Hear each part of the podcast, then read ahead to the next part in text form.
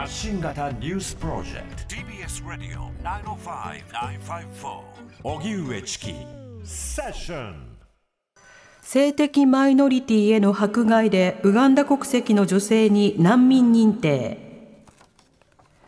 性的マイノリティに対する迫害を理由に日本に難民申請していたウガンダ国籍の女性が今日大阪出入国在留管理局から難民認定を受け在留カードなどが手渡されました。アフリカ・ウガンダ出身の30代女性はレズビアンであることを理由に警察から逮捕・拘留された上拷問を受けたことなどから2020年に来日。しかし難民申請は認められず退去強制命令を受けていました。このため支援者らと処分の取り消しを国に求める裁判を起こし、大阪地裁が先月、母国に帰ればウガンダの刑法で処罰される恐れがあるとして難民として認定するよう国に命じ国が控訴しなかったため判決が確定していました女性はすごく気分がいい。支えてくれた人に感謝したいと話していて在留期間は5年ということです。それでは性的マイノリティのウガンダ国籍の女性に難民認定、はい、こちらのニュースについて訴訟を担当した弁護士の川崎真也さんにお話を伺います、はい、川崎さんこんにちは。こんにちは。お願いします。お願いいたします。さて今回の件の、えー、経緯、えー、簡単に教えていただいてもいいでしょうか？はいあのこの女性は2020年の2月にアフリカのウガンダを出国して日本に逃げていきましたレズビアンの LGBT の女性です、はい、ウガウガンダというのはすごくあの LGBT に厳しくて同性愛行為が違法とされていて最高で終身刑課されるという法律があるんですね。えー、で先月にはあの性的少数者であることを認めること自体で最高10年ってなる禁錮刑10年の禁錮刑ってなる法案が議会を通過しているほどあの LGBT に対する嫌悪感情が激しいすごく激しい社会なんです。原告自身も同性愛者であるということを理由に逮捕されて拷問を受けていました。はい。で、はい、で、あの、どこかに逃げたいということで、ブローカーを通じてパスポートとかビザとかを取得したんですけれど、本当は彼女も欧州、やっぱヨーロッパに行きたかったんですが、えー、取得できたビザは日本行きのビザだけだったということで、日本に来たということです。うんそして難民申請を、えー、行い、そしてその認定まで非常に時間がかかりました。このむず難しさ、今回の事案についてはいかがでしょうか？そうですね。今回の事案に限らず日本というのは難民の認定率が極めて低くて2021年は認定率がわずか0.7%だったんです、はい、で昨年はあの劇的に認定件数が増加したんですがそれでも認定率は2%です、うんえ。ー、でこれに対して欧米ではカナダは62%イギリス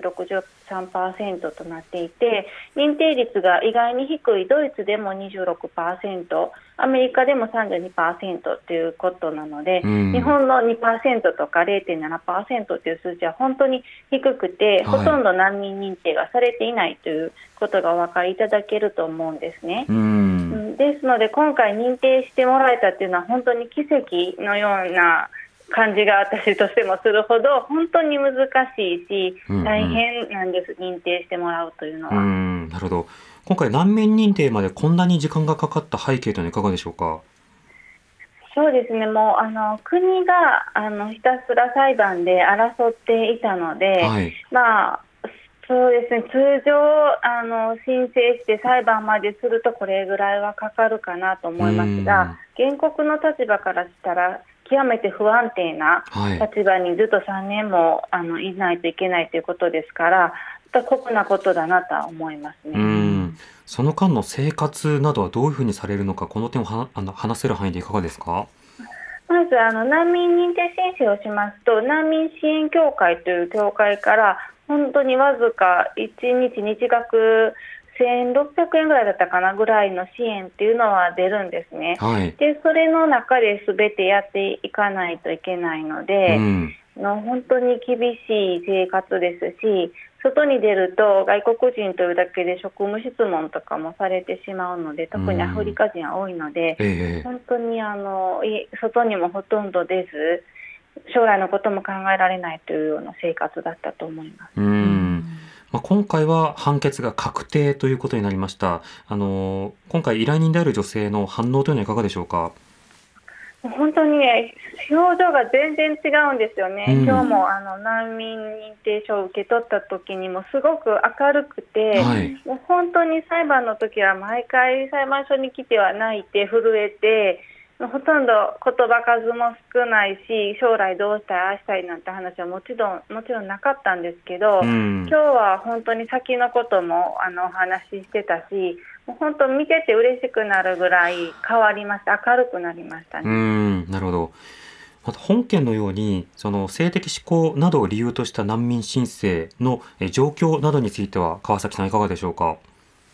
あのやっぱりアフリカっていうのはすごくあの性的少数者に対して厳しい刑罰を持ってあの禁止しているという国も多いので、はい。あのわまあ、たまたまというか、うんまあ、ぼちぼちはいるんですけれど、やっぱりあの日本に好き好んで逃げてこられる方っていうのはほとんどいなくて、うん。ヨーロッパに本当は行きたかったんだけど、ビザが取れたのは日本だけだったんだということで、いらっしゃる方は、まあ、多くはないですが、います。うん。それに対して、じゃあ来るなみたいなことを言う方も中にはいらっしゃるかもしれませんが、難民条約というのは、その到達した場所が受け入れなくてはいけないという責務を負っているという点ありますが、そのあたりの法整備などの課題については川崎さんいかがでしょうか？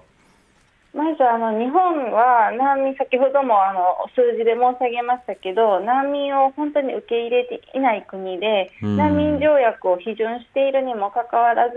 日本独自の基準を持っていまして、他の諸外国とは全然違う厳しい基準を持っているので、まずそこからの見直しっていうのが必要だと思うんですね。保護すべき人を保護するというのが難民条約の理念ですから。ええだからそこをまず